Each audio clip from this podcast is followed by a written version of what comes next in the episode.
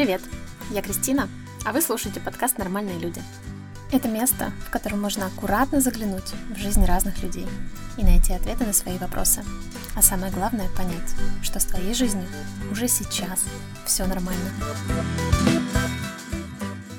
Ну что, мы начинаем наш бонусный эпизод подкаста. И сегодняшний выпуск мы запишем с Катей, моей хорошей подругой. Катя уже два года учится в Италии, живет сейчас в Берлине. Мне кажется, она вот как нельзя лучше сейчас подходит для этого формата, потому что формат будет немножко необычный. Это будет такой новостной выпуск для того, чтобы вообще те, кто интересуется, ввести в курс дела моей жизни, что сейчас происходит. И я планирую, что этот подкаст станет таким своеобразным трейлером к новому сезону, который я уже скоро планирую начинать. Тема меня драйвит, я очень надеюсь, что она будет полезна всем, кто нас слушает. С Катей мы хорошо общаемся. Я иногда даже приезжаю к ней в гости в Италию. И вот, собственно, таким образом она узнает о всех событиях, которые происходят в моей жизни. Ну, еще там э, история Инстаграма, да, либо когда мы с ней там переписываемся в личных сообщениях. Но вот сейчас та история, которую я буду рассказывать, для Кати она не знакома, поэтому я решила ее позвать. Она не знакома для Кати, как и для всех, э, кто меня смотрит там в Инстаграме или еще где-то, потому что о ней я не рассказывала. Никто об этом не знает, там, за исключением моих родителей и самых близких друзей, с которыми мы лично встретились и пообщались, потому что мне как-то очень хотелось ну, лично рассказывать эту историю людям. Ну так что, в общем, Кать, любые вопросы, welcome. Ты сегодня в, вот в твоем лице все жаждущие, интересующиеся и прочие. Катя, привет! Да, привет. Я себя чувствую сейчас как э, журналист, который не подготовился к интервью. Это нормально? Я даже не знаю, на какую тему по факту мы будем говорить. Постоянно забываю о том, что основная твоя профессия — это журналистика, спортивная журналистика, да? Мы с тобой очень долго подстраивали эту запись. У нас были с тобой постоянно разные часовые пояса. Разница то в два часа, то в три часа. Сейчас у нас с тобой один часовой пояс. Расскажи, где ты, Катя? А, я сейчас в Амстердаме. Мне не сидится на месте, да. Я учусь в Италии, живу в Берлине, сейчас в Амстердаме. Через Амстердам решила просто возвращаться в Италию на экзамены. Ну, где я? Узнаем чуть попозже. Я жду с нетерпением. Я недавно тут делилась мыслями, что вот тема, на которой я сейчас делаю подкаст, она как бы немножко уже изжила себя и больше меня не драйвит. Я поняла, что, наверное, мы про нее уже все рассказали, что может быть. И, собственно, такое решение, к которому я пришла спустя вот долгие такие размышления, что действовать нужно исходя из того, что мне хочется делать прямо сейчас. Как показал нам всем этот год, времени у нас не так много, э, все может кончиться просто в один момент. И исходя из этого я начала проходиться по своим таким глобальным давним желаниям, которые были у меня в каком-то, знаешь, таком листе э, желаний на всю жизнь, э, и начала прикидывать, что из них я могу сделать вот прямо сейчас. В списке у меня было поучаствовать в международном волонтерском проекте.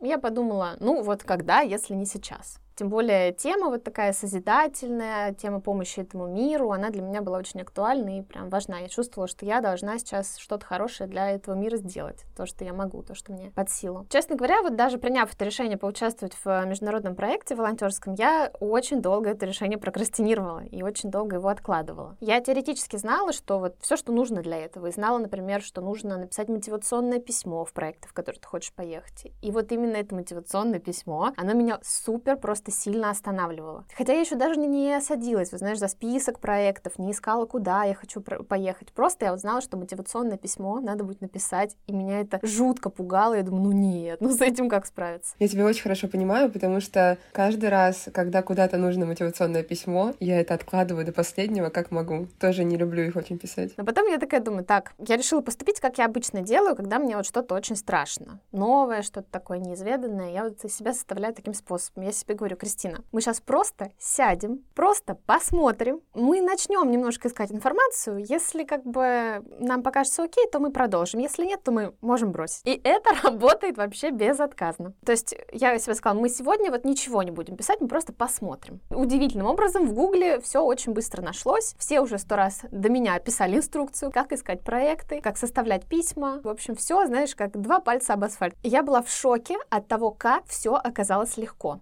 с точки зрения написания этого самого мотивационного письма. То есть я откладывала месяца, наверное, два или три, и я не садилась, потому что было страшно. Тут я села за один день, и у меня в конце этого дня было два мотивационных письма. Я такая же, постоянно откладываю. И на самом деле просто мы боимся, наверное, даже положительного результата в каких-то моментах. Да, знаешь, как это называется? Вторичная выгода. Ты что-то не делаешь, потому что за этим потом, когда ты сделаешь, тебе нужно будет делать еще больше. Но на самом деле эта история с поиском проекта, она оказалась, ну, реально реально легче, чем я думала. Для всех, кому интересен процесс поиска проектов, э, у меня будет отдельный выпуск про то, как вообще, с чего начать, и пошаговую инструкцию я тоже сделаю для тех вот таких вот, э, как я, прокрастинирующих и думающих, что это супер тяжело. Сейчас э, я тебе расскажу такую живую историю о том, как вот это решение привело меня в точку сейчас. Это где-то был, наверное, ноябрь, конец ноября, и я решила, что вот сейчас все откладывать некуда, тянуть некуда. А у меня было такое состояние, на самом деле, в сентябре, то есть у меня какой-то, знаешь, год, как когда вот в школе учились, год начинается в сентябре учебный, да, так как я преподавала скорочтение и работала в частной школе, у меня тоже год начинался в сентябре. Новый год — это 1 сентября. Я э, вернулась из путешествия достаточно долгого, двухмесячного, по Балканам, и у меня был процесс переосмысления, что вообще делать в этой жизни. До этого путешествия у меня было запланировано, точнее, до начала войны у меня было вот летом запланирована вообще кардинальная перестройка жизни. Я планировала пойти по пути Сантьяго. У меня была такая достаточно четкая намеренность. Я покупала себе снарягу, выбирала обувь, в которой я пойду этот путь. Путь Сантьяго — это путь паломников в Испании, которая... Ну, есть разные вариации этого, и самый длинный путь тянется через всю Испанию, начинается он во Франции и заканчивается у океана, и протяженность всего этого пути примерно равна тысяче километров. Я планировала этот путь пройти пешком. Я рассчитывала, что у меня это уйдет примерно от месяца до двух месяцев. Просто планировала, строила свою жизнь так, чтобы в апреле уйти с работы, причем со всех работ я планировала уйти, пойти пройти этот путь и спокойно вообще думать о своей жизни и что делать дальше. Ну и потом случилась война, естественно. Я не, даже не могу сейчас описать свои чувства, что было тогда. Я была в панике, я поняла, что все, о чем я мечтаю, все, о чем я, все, что я планирую, все, к чему я так долго готовлюсь, оно просто сложилось как карточный домик. Э, на работе я осталась, и, честно говоря, с трудом отработала учебный год. Поехала в путешествие как раз для того, чтобы вообще понять, а буду ли я начинать новый учебный год, буду ли я набирать детей, нужно ли мне это, это. Ну, в итоге, приехав, я поняла, что да, там мы зайдем еще на один круг, и четвертый год я буду работать в школе, как минимум там полгода до Нового года я себе давала время, чтобы поработать и понять, что вообще будет происходить. И как раз э, вот это время я для себя запланировала на поиск проектов, потому что я знала, что это не супер быстрый процесс, но прокрастинировалось это решение, как ты уже поняла, до ноября. И потом я решила,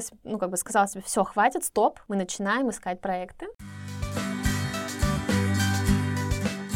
Я зарегистрировалась на портале. Ну, мы сейчас будем говорить о ESC-проектах. Это проекты, которые спонсируются Европейским корпусом солидарности. Есть множество проектов э, волонтерских и возможности на них поехать, которые, ну, доступны разным людям, там, независимо от возраста, социального статуса, положения, вообще независимо ни от чего. А мы тоже не будем говорить в третьем а, сезоне подкаста, но сейчас вот поговорим про э, конкретный тип проектов, которые от Европейского корпуса солидарности. Мне кажется, я подписана на них лет пять, слежу за какими-то проектами, и то тоже лет пять думаю, что ну когда-нибудь я куда-то доеду, наверное. Да, я рассматривала для себя именно этот тип, там по многим причинам, э, но также была подписана на всякие чатики в Телеграме, которые скидывают стажировки, которые скидывают другие проекты. На самом деле проекты, они меня всегда, знаешь, э, удивляли вообще, то есть почему я хотела поучаствовать. Помимо того, что я что-то хотела привнести в этот мир хорошего, доброго, светлого, и еще в целом я поняла, что для меня сейчас идеальным было бы абстрагироваться от той жизни, в которой я живу, и попробовать что-то новое. Пять лет назад я участвовала работала в Work and Travel, в Штатах работала, это был опыт, который, ну, вообще перевернул мою жизнь, на самом деле. Наверное, лучший опыт, который случался в моей жизни. И я подумала, что сейчас такое время, чтобы, знаешь, заново делать э, разворот на 360 и как-то по-новому посмотреть на жизнь. Плюс я еще была в таком состоянии, когда я просто уже была измучена чтением новостей, скроллингом ленты и вот этим всем, и мне хотелось э, делать что-то, что в своей обычной жизни я не делаю. Мне как бы были интересные проекты, которые связаны, например, там, с природой, переработкой мусора, вот это вот все. Или, например, работа с животными. Забегая вперед, могу сказать, что, например, э, есть такие проекты, и в один из них я подавалась. Это работа на ферме в Нидерландах, деревушка, да, можно сказать. Работа на ферме, и там задача волонтера — это... Ты просто послушай описание. Это, мне кажется, работа мечты. Нужно печь пиццу в дровяной печи для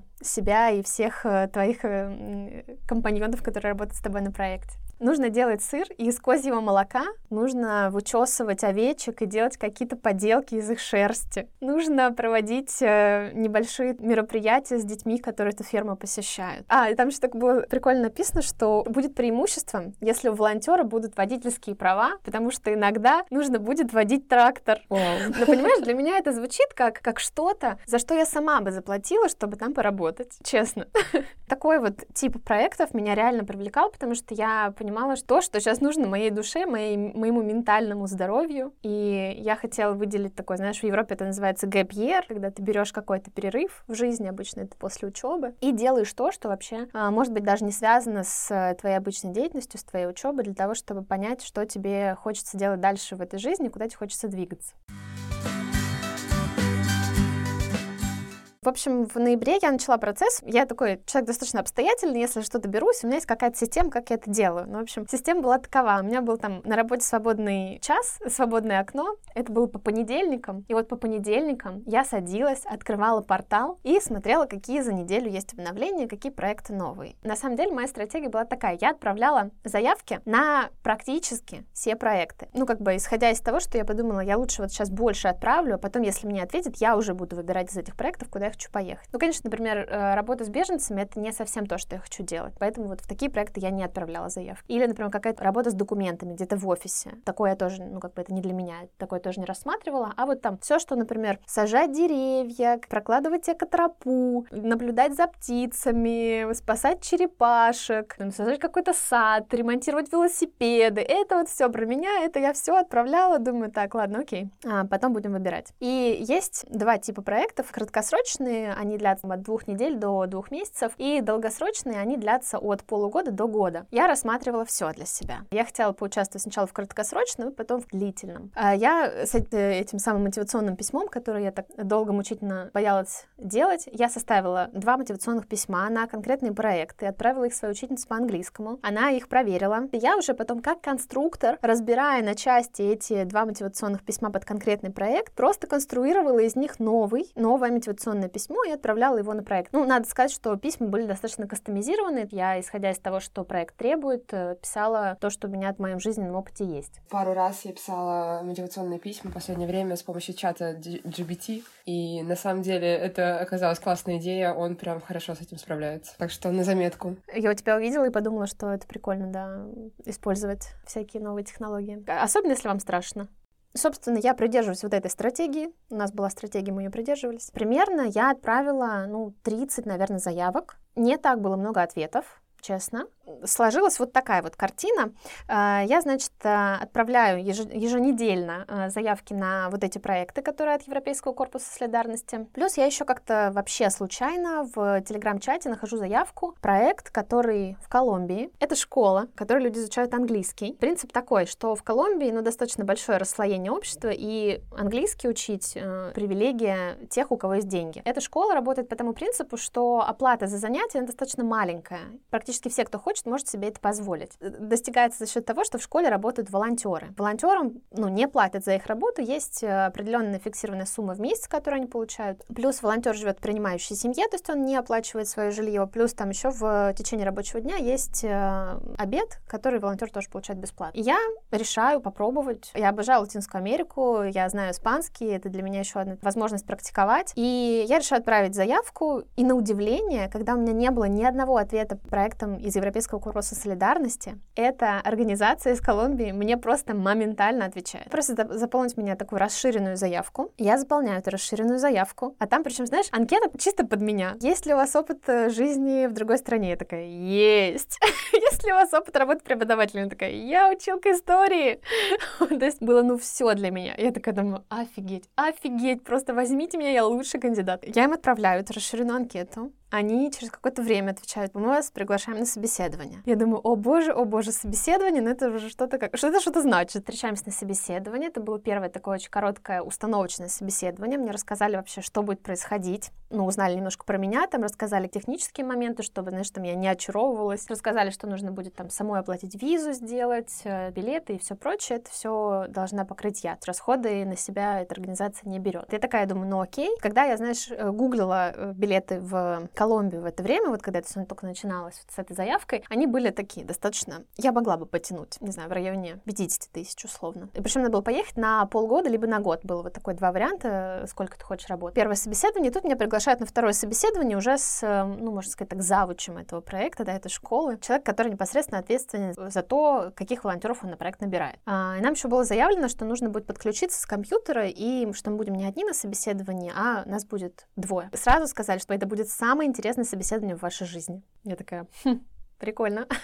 А еще, знаешь, ну, легкий мандраж, потому что это, наверное, было мое первое собеседование на английском. И плюс у нас разница с Колумбией 8 часов. Это было в среду, я как сейчас помню. Я после рабочего дня офигеть уставшая, подключаюсь в 11 вечера, сидит такой колумбиец, прикольный. Я и еще одна девушка из России тоже, она из Питера была, и мы начинаем наше собеседование. Он говорит, это будет как квиз, наверное, можно так его назвать. Первый раунд собеседования — Тиндер. Надо объяснить, почему ты лучший мейдж для этого проекта. И это нужно сделать без подготовки тебе только что закидывают эту тему. Кристина, ты начинаешь первая. То есть тебе на английском без подготовки нужно очень быстро, в таком, знаешь, еще смешном ключе объяснить, почему ты лучший кандидат для этого проекта. Второй раунд был ситуация. Если ваш ученик, у него там в жизни что-то случилось, какое-то несчастье. Несчастье выпадает из списка. Мне выпало, если твой ученик расстался со своей парой, что ты ему скажешь, чтобы там его привести в чувство. И ты опять без подготовки начинаешь, есть определенный лимит времени, на, по которому ты будешь говорить, и вот ты все это начинаешь говорить. Ну окей, это можно справиться. Потом там был смешной раунд, когда ты, тебе достается какая-то фигня с Алиэкспресса, подушка половина тела. Надо ее продать. Все это аудитории, которая тебя слушает. Опять, там 30 секунд ты должен о чем-то говорить и продавать эту подушку. Я теперь боюсь проходить собеседование в Европе. Чего от них ждать? Предпоследний этап был просто хардкор. Таблица. В ней 12 времен. Катя, 12. Ты хоть знала, что в английском 12 времен? Я, блин, только... Я только подозревала об этом, понимаешь? Это все, что я знаю про времена. Их 12, да. Я их все вижу. И тебе дается сверху так предложение. Это же две колонки, твоя и соседа. Дается предложение, и ты по всем 12 12 временам должен это предложение просклонять. Так они же не используют их.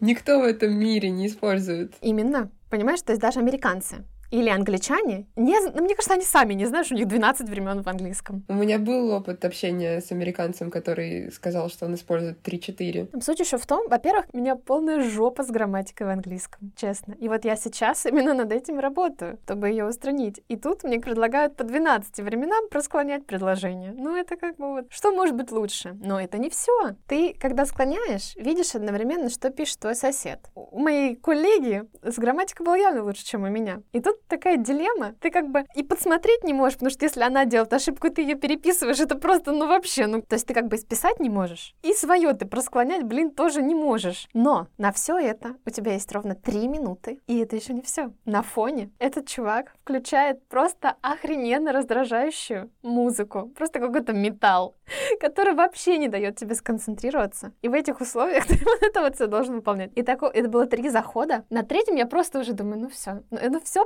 потеряно, понимаешь? То есть можно было до этого производить лучшее впечатление, но когда дело дошло до грамматики, я такая думаю, все гори, оно огнем. Мне просто опустились руки, просто опустились руки. До этого я думала, ну все окей, там мы хорошо держимся, мы молодцы, все, мы справляемся, хорошее такое первое собеседование на английском. Еще учитывая, что, а, это уже, знаешь, это уже было 12 ночи примерно. Совместив все эти факторы, это было просто жесть. И да, вот, вот такое вот собеседование в школу в Колумбии. А после него, конечно же, тебе сказали, мы сейчас еще остальных кандидатов протестируем, и вам потом скажем, каков итог. Думаю, ну ок, просто, короче, надо ждать. И вот я жду. Вот я жду неделю, я жду вторую, я жду третью. А это уже начало декабря. А к ним на минутку надо прилететь в, в середине января. Во-первых, туда лететь миллион лет. У меня кончился шенген. Все дешевые полеты есть только из Европы. Соответственно, из России прямых нету. Еще надо изобрести, как к ним туда долететь. Еще и надо расходы покрыть самостоятельно. Еще визу делать, сколько, я не знаю, лет. Состояние жду. И я, на самом деле, была уверена, что я не прошла. Я вот со, Э, уверенностью, что я э, полный лох, сижу и жду, что они мне скажут. Ну естественно, в это время я подаюсь на другие проекты. Тоже же в это время, в начале декабря, я, исходя из количества мыслей в моей голове и понимаю, что нужно где-то размещать, начинаю делать подкаст. И, в общем, это первая неделя, когда должен был выйти мой подкаст первый, то есть релиз первого выпуска. Я получаю ответ от проекта, который связан с ипотерапией. Ипотерапия — это лечение э, лошадьми. Вид терапии, который применяется к людям, у которых аутизм, синдром Дауна или ДЦП. Проект был, ну, вообще изи с точки зрения поучаствовать в нем. Это было всего месяц, и это было в январе. У меня в январе официальный, ну, как бы отпуск половины января в школе был. Я такая думаю, блин, ну, если я на две недели возьму отпуск, у меня уже есть официальные две недели. И вот можно поучаствовать в проекте, осталось только договориться с моей начальницей. И я, знаешь, с одной стороны, я хочу поучаствовать, а с другой стороны, я жду ответ от колумбийцев, которые тоже в середине января начинается проект, надо уже лететь. Пишу в проекты по терапии, можно я вам попозже сообщу? Они говорят, ну мы не можем гарантировать, что место будет. Вот, и, короче, я в таком подвешенном состоянии. Турция до нее явно легче долететь. Турецкий проект, он брал на себя все расходы. Мне не надо было ничего делать, мне нужно было только приехать. Вся, все расходы на дорогу, страховка, все это покрывает проект, потому что это проект от Европейского корпуса солидарности. В колумбийском проекте все должна покрыть я, и там, ну, деньги, чем ближе к дате начала проекта, тем дороже становится билет. Плюс для того, чтобы участвовать в колумбийском проекте, мне нужно уволиться со всех работ. Но это просто нереально с 8-часовой разницей работать что-то в России. И я, значит, в подвешенном состоянии. У меня ни там ответа нет, ни тут я не соглашаюсь, потому что жду. Наступает очередной понедельник. Я сажусь за проверку новых свеженьких проектов. Я напомню, это неделя, когда я уже первый подкаст смонтировала. В субботу будет его релиз. Я открываю сайт и вижу проект. Ведущий на радио. Я думаю, что? Это что еще такое? Я просто вот моментально пишу им, чуть ли не капслоком, знаешь, в начале заявки. У меня есть свой подкаст. Феномен этого в том, что вот так совпало. Я когда монтировала первый выпуск подкаста, я думаю, господи, как мне это нравится. Это вот, ну, полностью про меня. Меня это так драйви, знаешь, вот я, я прям, я, меня это захватило. Я не помню, чтобы я вот с такой отдачей в последнее время что-либо делала. Короче, я пишу в заявке, у меня есть свой подкаст, мне там очень интересна тема волонтерства. И вот я тебе еще раз напомню, у меня было примерно 30 заявок, которые я отправила. Мне ответили ипотерапия, и все. С момента начала подачи заявок прошел, наверное, ну, месяц или полтора. И тут я решаю приложить в конце этой заявки свой email. Хотя на портале проекты видят э, все твои контакты. Твой email у них уже есть. Они, если тебе захотят написать, они, они знают, куда тебе писать. И тут я в это письмо прикладываю свой email. Ну, просто, знаешь, just in case, как говорится. Кать, проходит 20 минут. 20, блин, минут. И мне на почту приходит письмо от этого проекта. Они пишут, что высылаете свое CV и мотивационное письмо. Ну, CV — это резюме. В дедлайн вам до пятницы. Время понедельник. Я через два часа отправила... Ну, то есть CV у меня уже было готово. Я им отправила CV, написала мотивационное письмо и вот так вот, знаешь, сложила лапки и жду пятницы. Тут я оказываюсь подвешенной в воздухе по трем проектам. По колумбийцам, по вот этому радио и по ипотерапии. Я уже решаю отказаться от проекта в Колумбии. Я реально хочу в Колумбию, я реально горю этой идеей, но все указывает на то, что я туда не могу полететь. Потому что я еще раз проверяю билеты, и билеты вместо 50 тысяч стали уже 100 тысяч стоить. А это еще нужно держать в голове, что тебе нужно не только туда улететь, но еще и вернуться. Еще и там на какое-то время тебе нужны деньги, вдруг там выплаты будут не сразу или еще что-то такое. Плюс как бы смысл ехать в Колумбию, чтобы просто поработать. Там нужно оставаться еще и путешествовать. У меня был такой план, что полгода-год я бы еще путешествовала по Колумбии. Ну и по близлежащим там странам э, Латинской Америки. Нифига не логично тратить такие деньги. И я уже мысленно мысленно а, отказалась от колумбийцев и пишу на проект в Турции. Я готова ехать, э, что нужно делать? Давайте собеседование, что они говорят, да, давайте собеседование, говорите, когда вам удобно. Я говорю, мне всегда удобно, говорите, когда вам удобно. Вот, и мы, короче, вот этим перебрасываемся, они еще как-то очень, ну, затянуто отвечают, то есть не сразу коммуникация происходит, все это по почте. Мы договариваемся на то, что у нас будет собеседование, но мы не обговариваем точную дату, они мне не могут никак ее сказать. И тут отвечают колумбийцы. И отвечают, что они меня взяли. Кать, у меня было состояние, я рыдала просто белугой.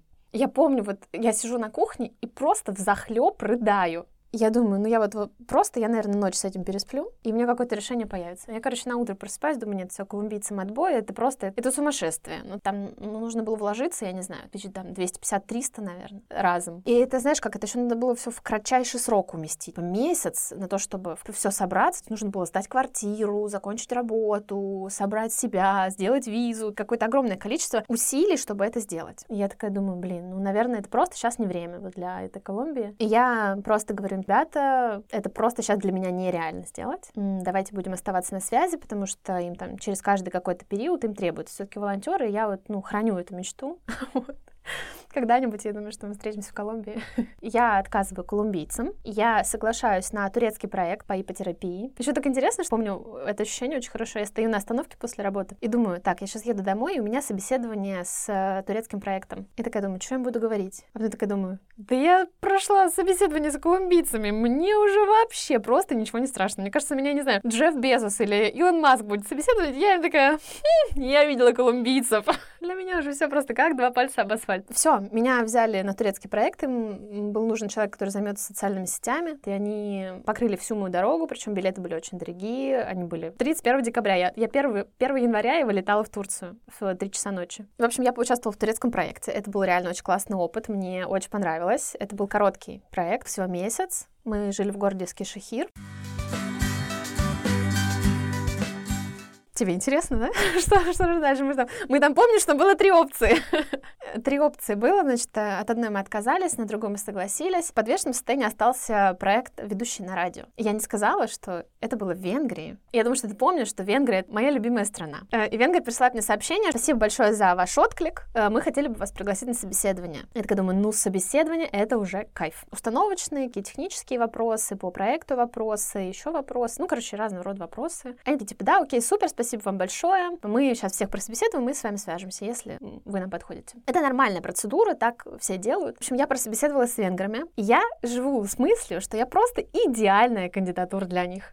ну, вот, знаешь, как бы как нескромно это звучит, да? Но именно так я и думаю. Ну, реально было мало сомнений. Я понимала, что меня могут, естественно, не взять. И это декабрь месяц. Я знаю, что, ну, и ты знаешь, они обычно все дела стараются сделать до Рождества. До 24 декабря обычно все должно быть решено. День X — это примерно там за несколько дней до 24 января. То есть где-то в 20-х числах я должна буду знать, как будет строиться моя жизнь в следующем новом году. И в это время, как назло, у меня начинают, знаешь, сыпаться заявки, потому что у всех уже дедлайн. Мне отвечает проект проект из Германии. Меня приглашают даже без собеседования. Я сразу от него отказалась, потому что у меня уже было подтверждение на турецкий проект, и уже и билеты были на руках, все. Потом еще меня собеседовал один проект в Хорватии. Там им нужен был тоже специалист по социальным сетям. Они меня собеседуют. И, собственно, такой тоже офер, знаешь, подвешенный, потому что должны будут вынести какое-то решение, тоже все в процессе ожидания. И тут 20 какое-то там декабря, и мне приходит имейл от проекта в Венгрии. Я просто реально боюсь его открывать. У меня трясутся руки, я открываю, и там написано, что мы одобрили вашу кандидатуру. Вы будете одним из семи волонтеров, которых мы ждем в следующем году для работы на радио.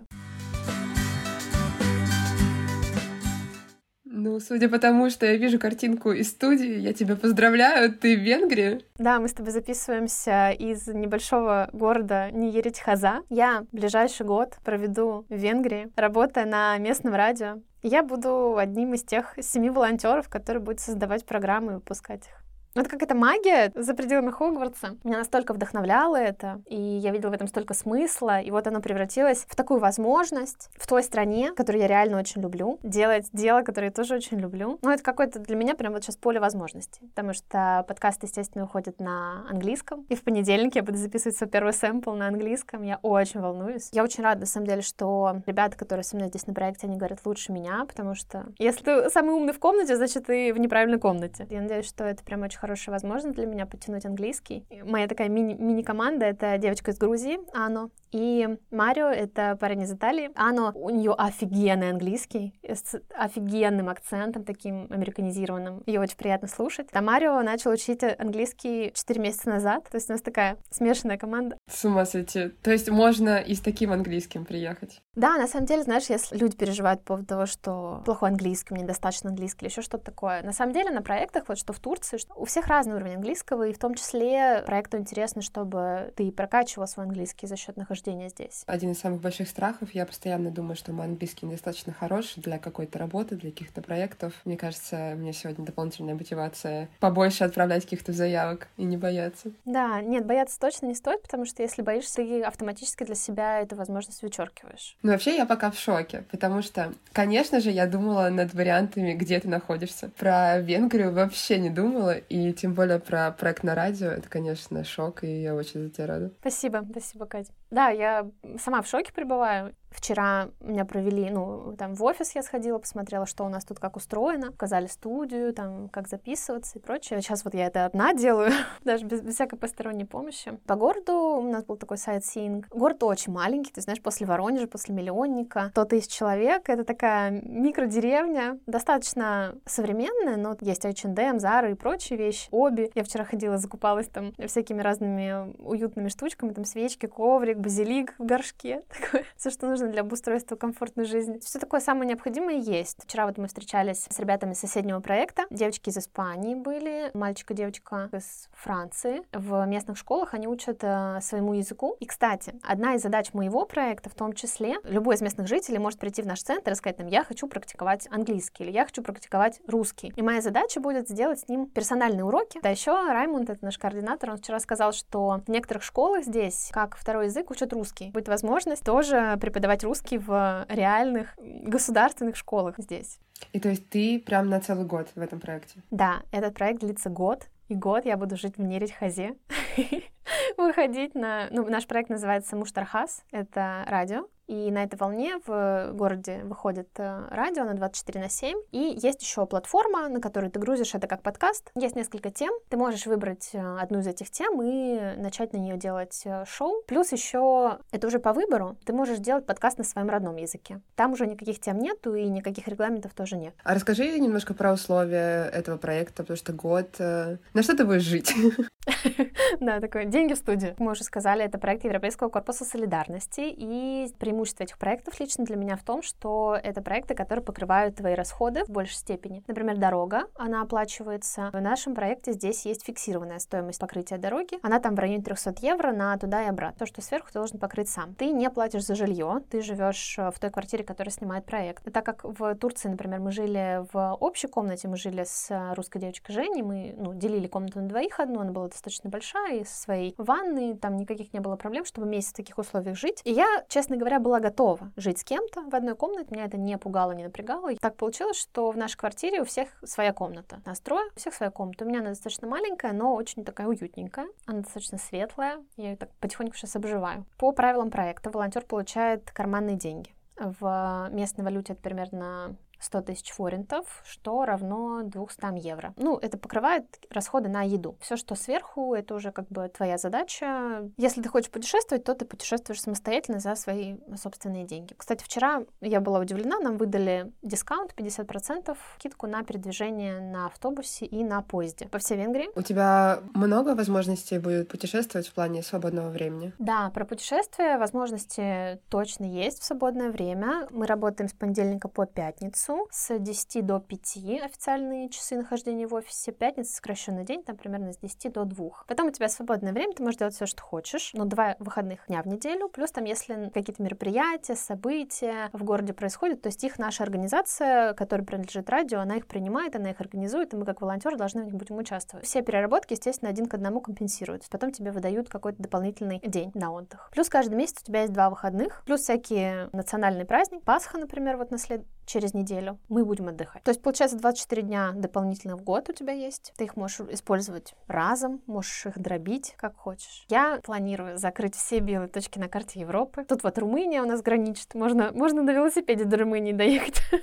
А еще меня вчера, кстати, удивили, что в городе афиша висит спортивных событий, ты можешь бесплатно участвовать вот в этих open а, йога, пилатес в парке, можно даже в бассейн сходить. Плюс там еще будет, я вот очень хочу поучаствовать 20 мая. Все будут собираться в парке на велосипедах и поедут в Такай, винный регион, где производят вот это самое знаменитое венгерское вино Токай. Все поедут на великах туда, это примерно там 20 километров плюс-минус. Можно взять велики в офисе, выдадут твой личный велик, и можно будет на велике рассекать. Пока все, что ты рассказываешь, звучит прям идеально, потому что я тоже думала о проектах на год, боялась, ну, даже отправить заявку, потому что я такая, блин, это год, это достаточно большой период, а вдруг мне что-то не понравится, какие там будут условия, вообще все непонятно, сложно, другая страна. Но ты рассказываешь так, как будто это не страшно, это вообще все очень классно и комфортно организовано. Знаешь, я думаю, это очень зависит э, от того, как к этому относиться. Да, проекты на самом деле бывают очень разные. Очень много значит страна, очень много значит тема проекта. Я сразу всем моим знакомым, которые э, ну, вдохновились, да, и начали подаваться на проект, я им говорю, что выбирайте то, что вам нравится. Вы не можете долгое время делать то, что вам не нравится. Например, проект в Турции у меня был супер лайтовый. У нас было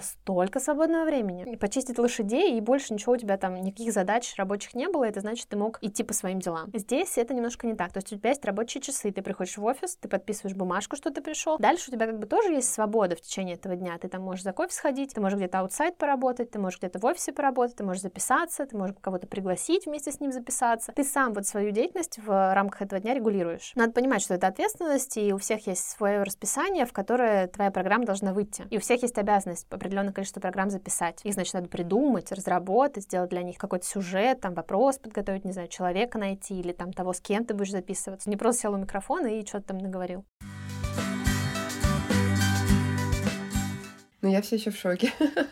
Насколько круто ты поменяла свою жизнь про перемены в жизни, я получила то, что я хочу. Я думала, что мне будет очень легко уехать. Будет легко оставить работу, мне будет легко со- собрать чемодан и уехать. Это оказалось нифига не легко. Я помню чувство свое, я иду с зумбы, я понимаю, что, блин, это моя последняя тренировка в Воронеже. Я обожаю зумбу. Это моя разрядка, это мое, мой отдых, такая моя отдушина. Я вот иду и думаю, come on, это последнее. И у меня же слезы на глазах навернулись. Я, я понимаю, что там устроиться в новом месте это, это огромный труд, в том числе для психики. Не, не то, что там я какая-то такая, там это мне нравится, это я ем, это не ем. Нет. Это вот про то, что у тебя, блин, все вокруг новое. А ты должен просто взять и оставить свое старое. Просто вот оставить его. Я квартиру свою обожаю, я район свой обожаю. И я просто вот сейчас взяла, вот так вот вещи упаковала, застегнула чемодан, такая, поехала. Но внутри я собирала вещи, я плакала.